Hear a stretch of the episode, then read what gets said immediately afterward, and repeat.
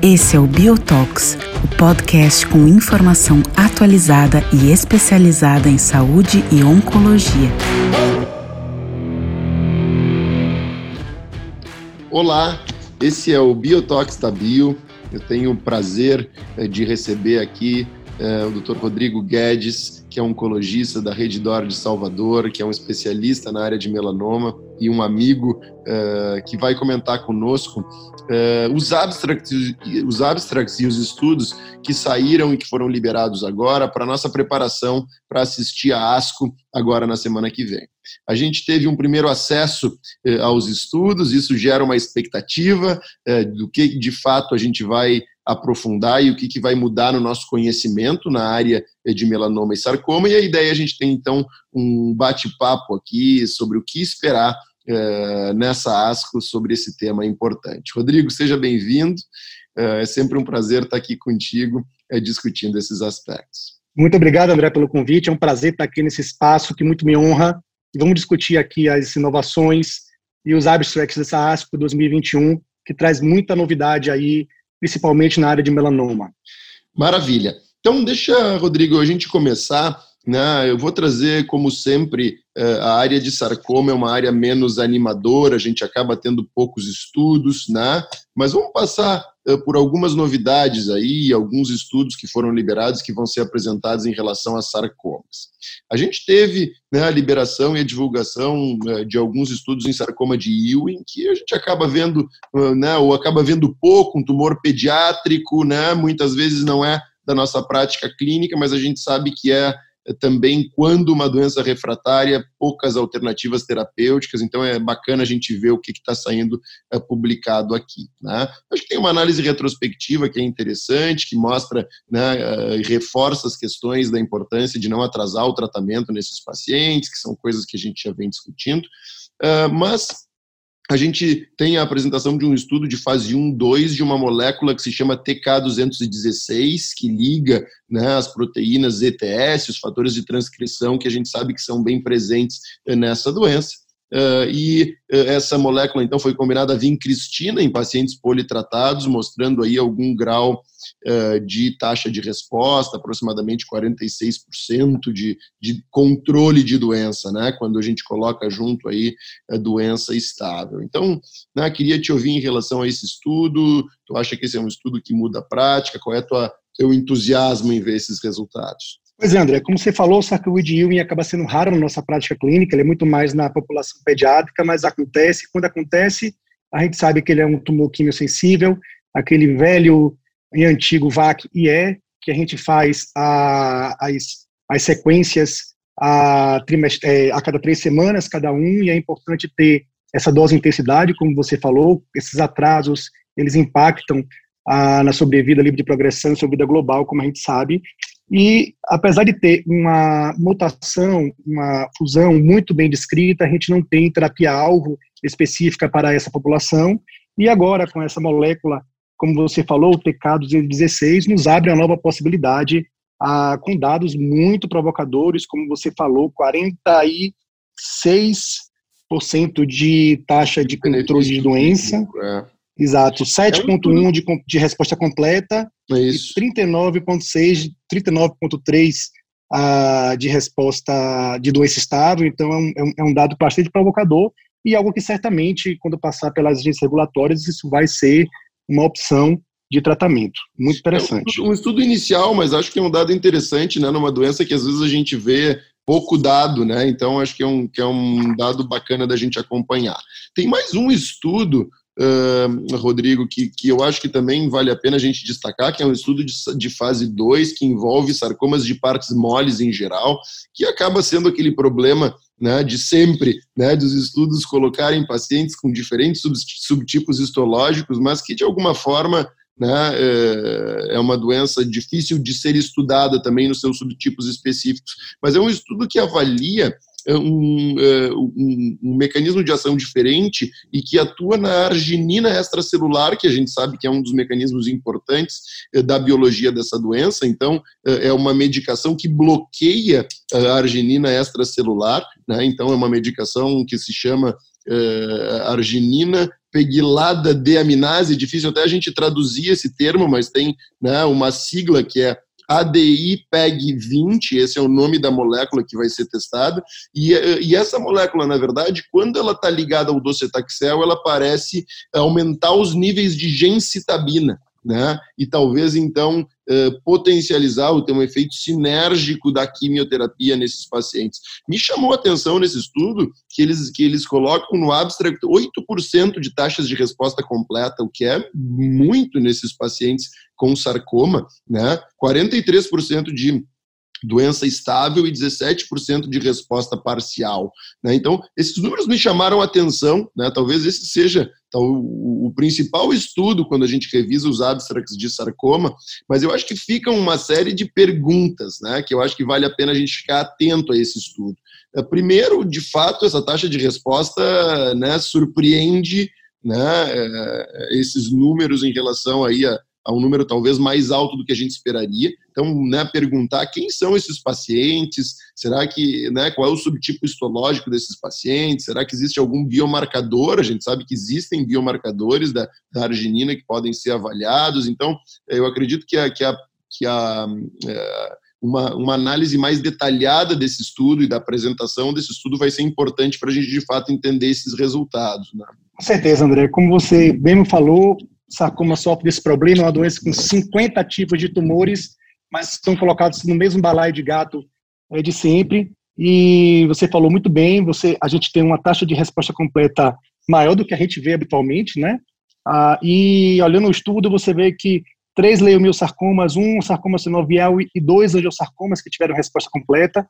Então, talvez uma análise desses, dessas histologias seja importante e a, a apresentação oral desse abstract nos, nos trará essa visão para que a gente individualize qual paciente merece realmente a, esse tipo de tratamento. E o que vale lembrar é que é mais um tratamento junto com quimioterapia, ou seja, para tentar Exato. aumentar a eficácia da quimioterapia, como a gente vê outros, inclusive na imunoterapia, que é um, uma, um, um tratamento que, em geral, é ineficaz nos sarcomas, apenas alguns subtipos a, os, os, os, dados mostram algum, alguma eficácia, mas atualmente vários abstracts estão sendo, sendo trazidos para tornar o cold tumor, esse tumor frio, que é o sarcoma, no hot tumor, e aí a gente vê, por exemplo, pembrolizumab com perfusão isolada de membro, pembrolizumab com TVEC, ou até imunoterapias com alguma terapia alvo, ah, que é interessante para tentar aumentar a eficácia desses tratamentos, né? Exatamente, não, excelente, Rodrigo. E o último, assim, para a gente passar para melanoma, porque de fato o melanoma nos traz muitas novidades, uh, tem um estudo de fase 3, né, que, que na verdade, só para citar e para a gente ficar atento na área de sarcomas, que é o estudo APROMIS, que avalia um inibidor de, tiro, de, de, de tirosina quinase uh, né, em sarcomas sinoviais especificamente. Então a gente tem aqui um N de 80, mas quando a gente olha né? Esse estudo compara esse inibidor de tirosina quinase com da carbazina, mas quando a gente olha os dados de, de sobrevida livre de progressão, a gente compara 2,8 meses com 1,6 meses. Né? Então, assim, são dados, acho que muito pouco animadores aqui, acho que vale a pena a gente olhar com cuidado, mas não me parecem ser resultados né, que vão mudar a prática clínica, ou que vão fazer com que a gente né, mude aí o desfecho clínico desses pacientes. Então, acho que a gente tem que olhar com cuidado, mas não me parece um estudo né, tão relevante do ponto de vista clínico. Concordo com você. Ah, um braço comparativo pouco eficaz e esses dados de diferença são muito é, pequenos, apesar de, de preencherem os critérios estatísticos de diferença, né? 2,89 meses para 1,64 é, é, é, muito pouco, e se você for comparar as, os dados de 4, 6 e 12 meses de porcentagem de sobrevida livre de progressão, você vê 48 versus 42, 14 versus 11, realmente é muito... Números é, muito significativos, né? Exatamente, e dá, é sinal de que precisamos melhorar muito no entendimento Sim. dessas doenças e procurar novas combinações, novos tratamentos salvo para benefício desses pacientes, André. Sem dúvida. Bom, eu acho que sarcoma, Rodrigo, esses são talvez os principais estudos, né? Eu não, não vejo outros estudos assim que talvez sejam de fato estudos relevantes para mudar a prática. Eh, por outro lado, o melanoma nos traz muitas novidades, né?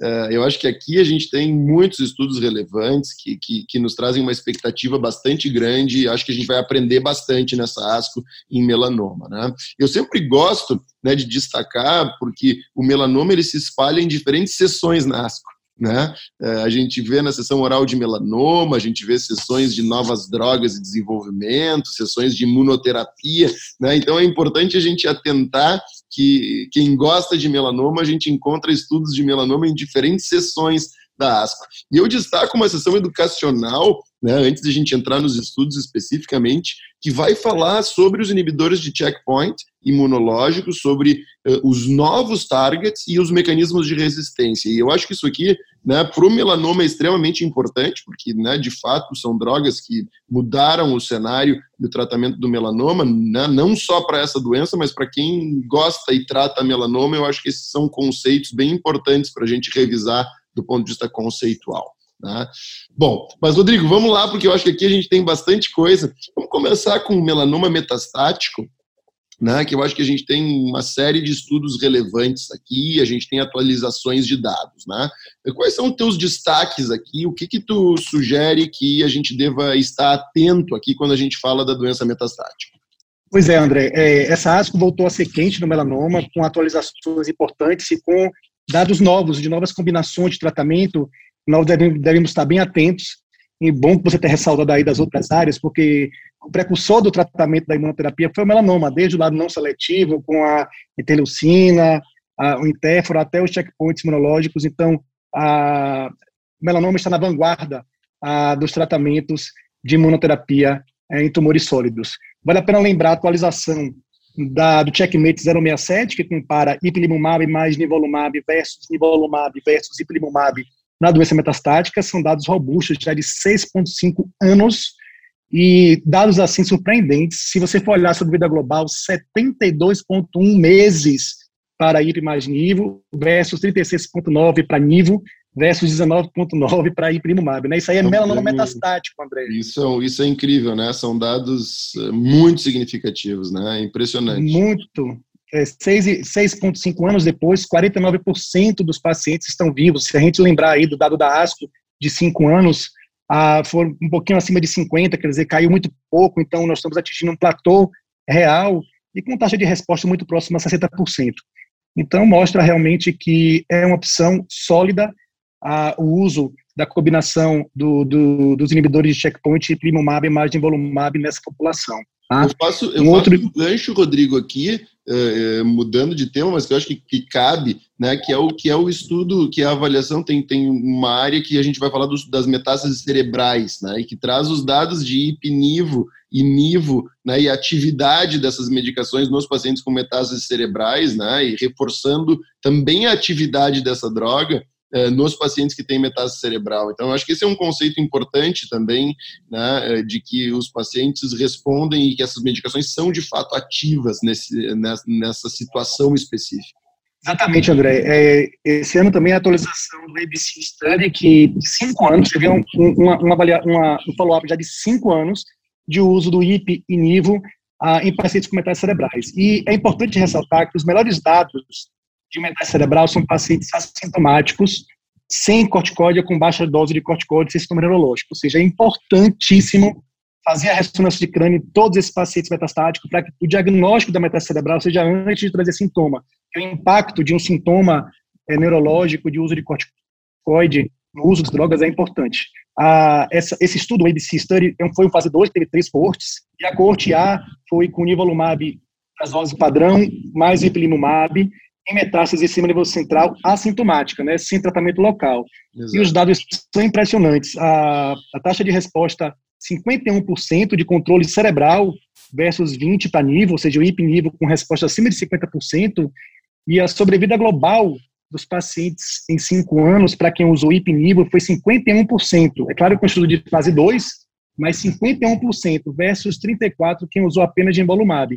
Então, esses pacientes, quando possível, a gente tem que tratar com ipilimumab, margem volumab, lembrando, dose cheia, não a dose do 511, que é a dose invertida, e sim IP3 nível 1, né? E interessante é que os dados de 5 anos livres de radioterapia, 55%. Ou seja, 55% dos pacientes chegaram em 5 anos sem fazer nem radioterapia nas metais cerebrais. Então, um dado bastante impressionante, André. E o que, de alguma forma, à medida que esses pacientes vão vivendo mais, uh, os efeitos tardios de uma radioterapia, por exemplo, de sistema nervoso central, né, a gente poder evitar esse tipo de dano passa a ser super importante. Né? Talvez a gente esteja curando os pacientes tratados com esse tipo de situação, né? Então a gente poder evitar né, terapias que a gente sabe que determinam efeitos adversos tardios, a radioterapia do sistema nervoso central, principalmente, né, danos cognitivos, etc. Então, de fato, esses dados mostram que uma grande parcela dos pacientes pode evitar né, ou retardar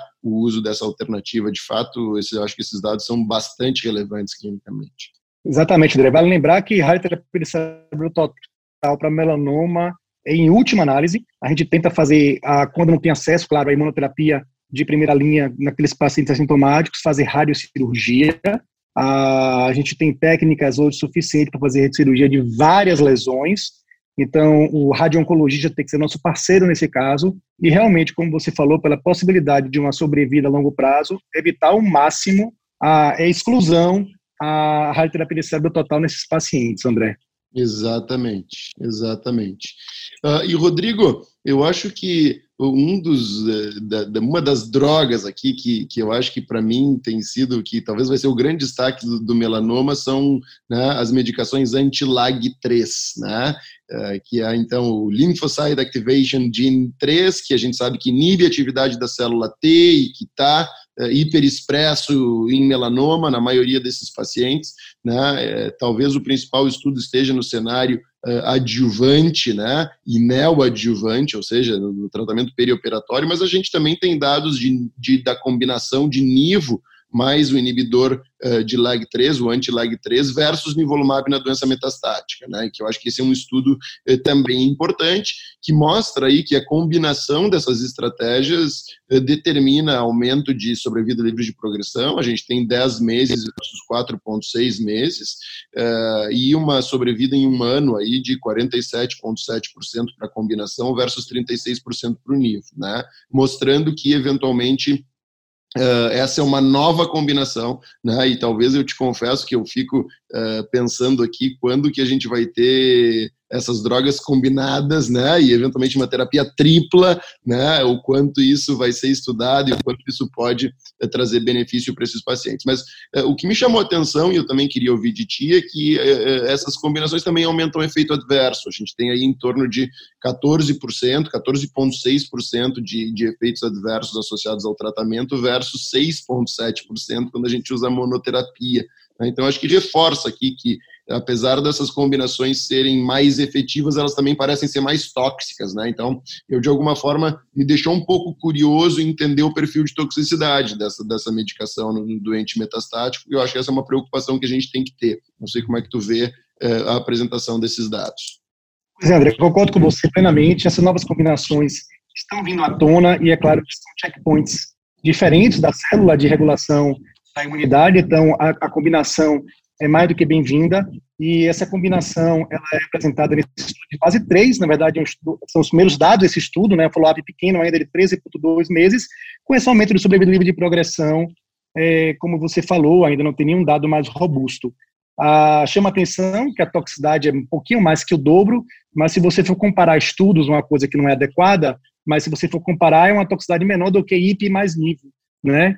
Então, talvez seja uma, um, um meio do caminho aí, ah, é claro que precisa é, aguardar dados de mais robustos, é uma fase 3, virar a avaliação de sobrevida global, mas ah, esse dado de toxicidade, apesar de ser maior e precisar ser melhor entendido, como na apresentação oral a gente vai poder entender melhor, aí, é, o dado de ter 15% de toxicidade grau 3, grau 4, ser menor do que IP mais nível, chama atenção e deve ser levado em consideração.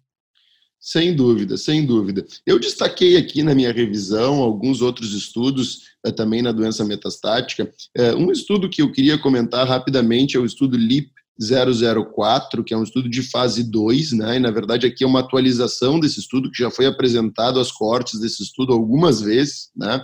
É, que é a combinação de lenvatinib com pembrolizumab. A gente sabe que essa combinação é bastante ativa em vários tumores, né?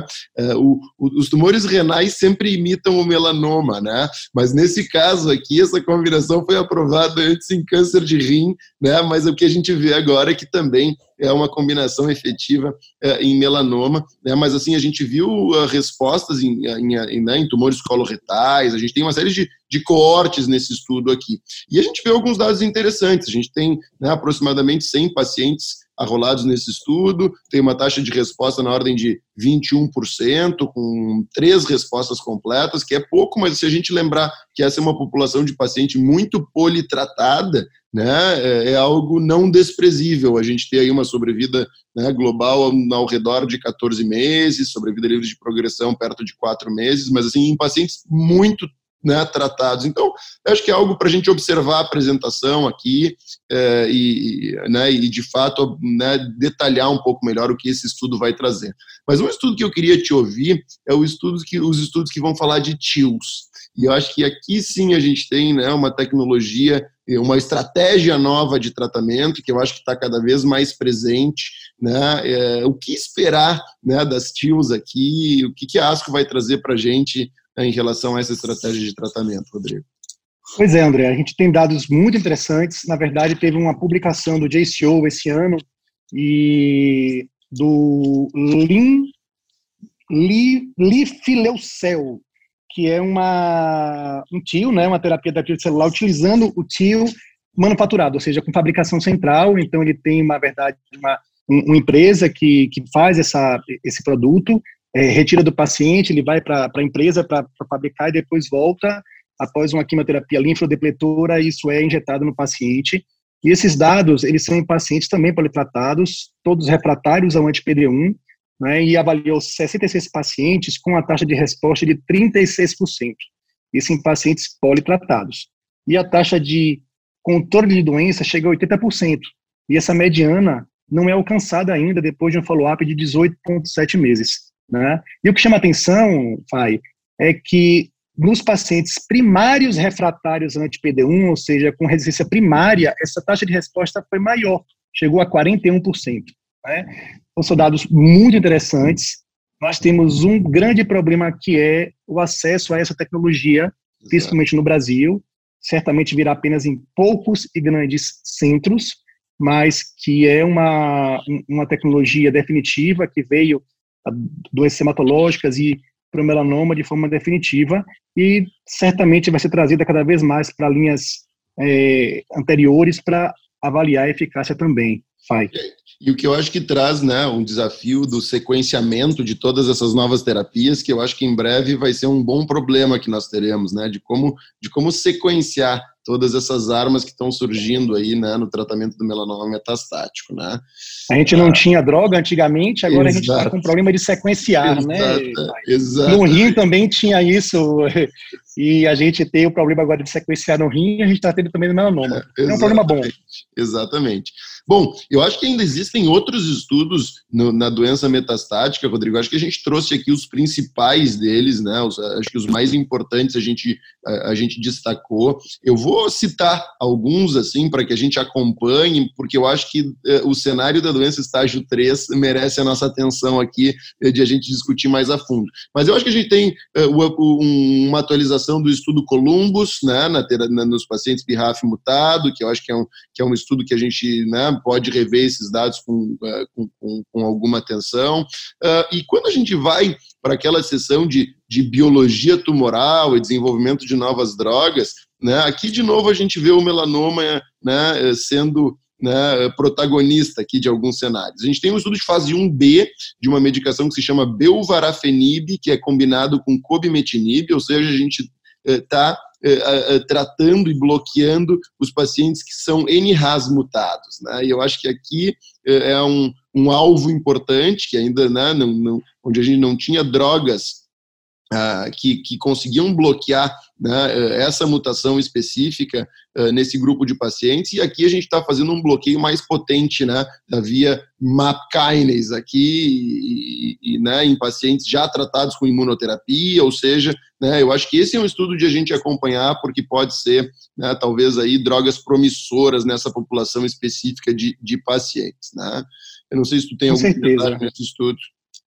É, é, é, essa é uma área que a gente é órfão, o INRAS não tem nenhuma terapia alvo, é um desafio, são pacientes jovens de péssimo prognóstico, e essa combinação desse anti-RAP tipo 2 com esse anti-MEC, o copimetinib, traz uma taxa de resposta de 38,5% nesse estudo, ah, então, apesar de serem apenas 13 pacientes com melanoma, numa, numa população de 32 pacientes com diversos tumores, é algo bem inicial, mas promissor, que a gente tem que acompanhar, pai.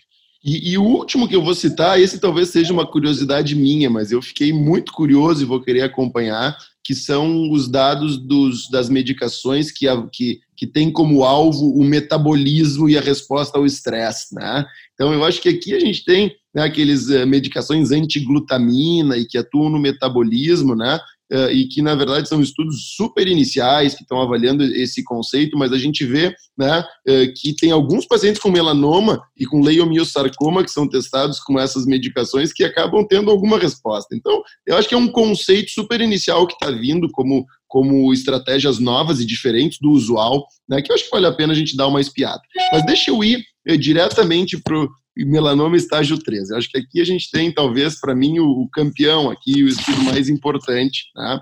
mas a gente tem vários dados para discutir, eu vou deixar, então, a cereja do bolo para o final. Tá? Eu acho que um dado importante que eu gostaria de começar discutindo contigo são os dados do Keynote 054, né, que na verdade trazem uma avaliação naquele grupo de pacientes uh, que fez o crossover ou que na verdade uh, recebeu, né, foi reexposto ao pembrolizumab depois da progressão. Né? Então, acho que esse é um dado importante que a gente não tinha ainda. Né? Então, de, de, de, duas situações específicas dentro do estudo onde a gente não sabia muito bem como é que esses pacientes iam se comportar. Né? E para mim, o que mais chama atenção aqui, o destaque para mim, que é o que eu quero compreender um pouco melhor, é que aqueles pacientes que recebem pembro né, no cenário adjuvante parecem ter uma resposta pior eh, na doença metastática com pembrolizumab. Né? Eu acho que para mim essa é a grande mensagem desse estudo, né, é, para eventualmente a gente começar a pensar também em sequenciamento, uma vez que esses nossos pacientes estão cada vez mais recebendo imunoterapia no cenário inicial. Né? Não sei o que, como é que tu, como é que tu vê, como é que tu espera é, esses dados.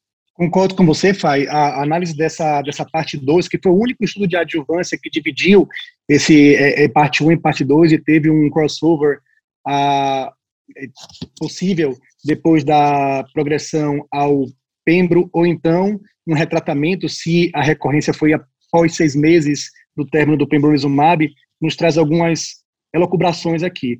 Primeiro que a gente tem que tomar cuidado que nem todos os pacientes que participaram do fase 1 participaram do fase 2. Se a gente for ver, 298 pacientes que receberam placebo tiveram recorrência e apenas 155 foram para crossover. E 297 completaram um ano de pembro 47 foram para recorrência mais de seis meses, só 20 foram retratados. Então a gente tem aí uma, não sei, uma seleção, algo para a gente ver de muito cuidado na apresentação dos dados. A gente tem que ver que ah, não foi toda a população, a gente tem que é, ficar de olho nisso. Mas como você falou, os pacientes que fizeram placebo e que usaram ah, no crossover o pembrolizumab teve, teve, uma taxa de resposta muito próxima que a gente vê nos estudos de fase 3 com o pembrolizumab pela linha, 39%, com a sobrevida livre de progressão em 3 anos, 32%, mas ah, no retratamento, mesmo com seis meses após a suspensão do pembro, com uma, uma eficácia menor. Então, como você falou, temos que pensar assim no sequenciamento e talvez nesta fase o IP mais nível na primeira linha para pacientes que progrediram após a adjuvância com anti-PD1, mesmo seis meses após o término, seja mais interessante. Sem dúvida, mas acho que tu trouxe um ponto super importante para a gente acompanhar, que é de alguma forma entender essas populações, né? Eu acho que esse é um Exatamente. ponto, é um ponto de destaque aqui, até para a gente entender quem são esses pacientes, né? É, porque de fato não foram todos os pacientes que né, que, que entram nessa, nessas classificações usadas no estudo. E acho que o outro dado foi o dado né, do estudo Intergroup é, S1404, né, que são os dados é, finais de sobrevida global, que eu acho que mostram a superioridade de Pembro é, né, sobre é, é, interferon e uh, e ipilimumab em alta dose, né? Uh, no que se refere à sobrevida livre de recorrência. E acho que a sobrevida global é difícil de avaliar aqui, porque esses pacientes acabam sendo expostos a muitos tratamentos, né? E acho que acho que de fato esse dado traz e, e, confirma aquilo que a gente já sabia e aquilo que a gente vinha aplicando na, na prática clínica, né?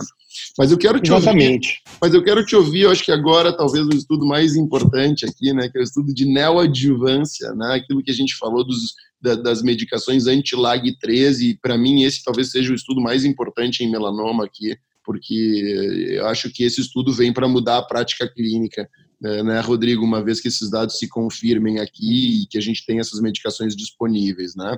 Mas que é o estudo, então, que usa a combinação de nivolumab com anti-LAG LAG3, que é o Rela, Relatlimab, né? O nome, o nome da medicação. É, vai acostumar ainda, né? Exato. Né? Esses nomes são cada vez mais difíceis, né? É, seguido de, de adjuvância, né? E o que a gente vê é uma taxa de resposta completa absolutamente incrível, né, de 59%, e se a gente pegar aqueles pacientes com menos de 10% de tumor viável, a gente chega a 66% né, de, de resposta completa. Né? Então, é, para mim, esse dado é muito significativo é, se a gente considera que né, é, né, um conceito on, em oncologia geral que a taxa de resposta completa se associa a respostas duráveis né, e duradouras. Né, eu acho que esse dado é muito relevante. Né, é, como é que tu como é que tu espera né, é, esses dados uh, para que a gente possa aí mudar a nossa prática?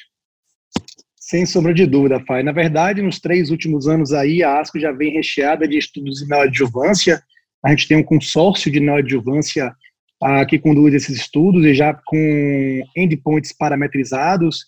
E, inclusive, a taxa de resposta patológica completa é a mais importante como um endpoint de prognóstico. Né? Esses pacientes que têm uma resposta patológica completa, eles atingem sobrevidas é, globais e livres de, livres de recorrência altíssimas. Tanto que até alguns estudos, como o Prado, que foi ano passado, advogava, após a cirurgia, suspender qualquer tipo de tratamento se esse paciente tiver tido resposta patológica completa, né? Exato. A gente tem os melhores números com IPNIVO, como, você, como, como, a gente sabe até o ano passado, e agora a gente tem esse dado fantástico, extraordinário, com o Retlamimab relatlimab, imolumab, é, e o importante, a, com uma toxicidade totalmente aceitável, né? Exato. Claro, com estudo de fase 2, com 30 pacientes, ainda muito inicial, só que tem um horizonte muito grande a ser explorado desses pacientes, e claro que isso tem que ser incorporado cada vez mais na nossa prática clínica, a, apesar de já termos as drogas, por exemplo, IP e NIVO,